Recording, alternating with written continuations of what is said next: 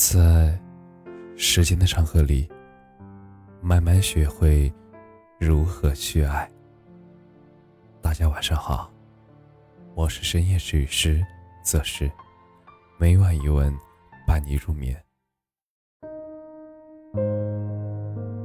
我不是傻，只是懒得计较。常听人说，在成长的过程中，避免不了会衍生出许多的烦恼。可是后来才慢慢的明白，人这一生出现的烦恼，大多数是因为计较的太多了。我们常常在不同的角色里计较得失，却唯独忽略了自己，要让自己过得更快乐一点。小时候在家。总会比较爸爸妈妈是爱弟弟妹妹多一点，还是爱自己多一点。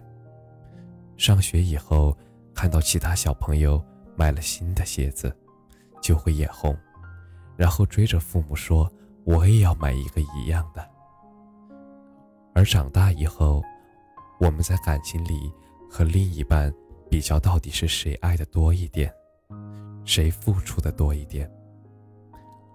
而现在。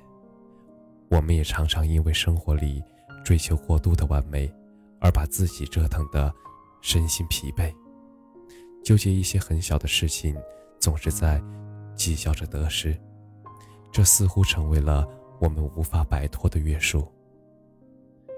很久以前呢，看过一个寓言故事，一名渔夫在海边捡到了一颗珍珠，但是他发现珍珠上有一个小斑点。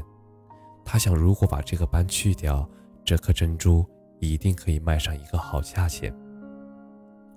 于是，他开始一遍又一遍地打磨珍珠的表面。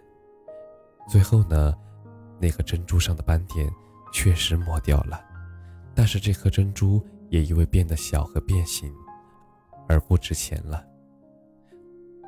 当我们过分的计较得失，把精力花费在一些小事上的时候，反而最后会失去更多。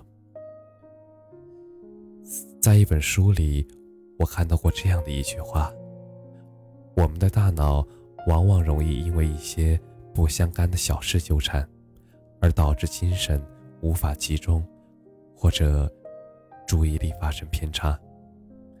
我们经常会因为眼前的一些细小甚微的事情所干扰，然后把精力。花费在这些无关痛痒的小事情上，误以为那就是最重要的。其实，这也反复的和自己纠结，只会错失更多的机会。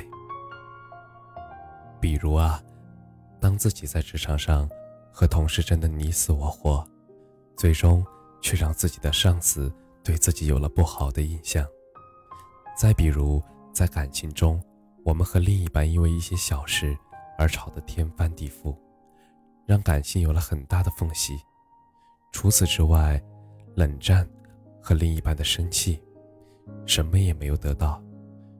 这样的计较，值得吗？前段时间，我和几个要好的朋友在一起闲聊，发现大家都有一个共同的特点，就是每隔一段时间就会出现几天那种心情。极其低落，做任何事情都没有感觉的时候，我们都有那种时候，什么都不想管，什么都不想做，就想把自己关在房间里听歌或者发呆。好多人的朋友圈已经几个月没有更新了，没什么人关注的微博却更新了十几条，都是充斥着抱怨。不满和焦虑，其实生活当中那些酸甜苦辣交织在一起的时候，所有的情绪都在辗转反侧。自己呢，还要像没事人一样，把一切都咽回肚子里。每个人都觉得自己当时痛苦极了，可是实际上，当我们隔一段时间，回头看看，发现过去那些事儿，也不过是一些不值一提的小事儿，甚至连自己都不清楚为什么当时会那么的计较，并且崩溃了那么久。其实人无完人，事无尽美，在这个世界上根本就没有完美的人和事。计较的太多，反而会感觉到负累。让我们接纳时间带给我们的每一份馈赠，才能找到快乐的开始。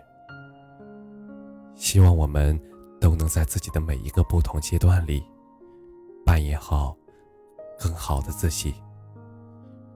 看淡得失，善待来去，别太计较，开心最重要。其实人生很贵。别为琐碎的事情崩溃。感谢你的收听，晚安。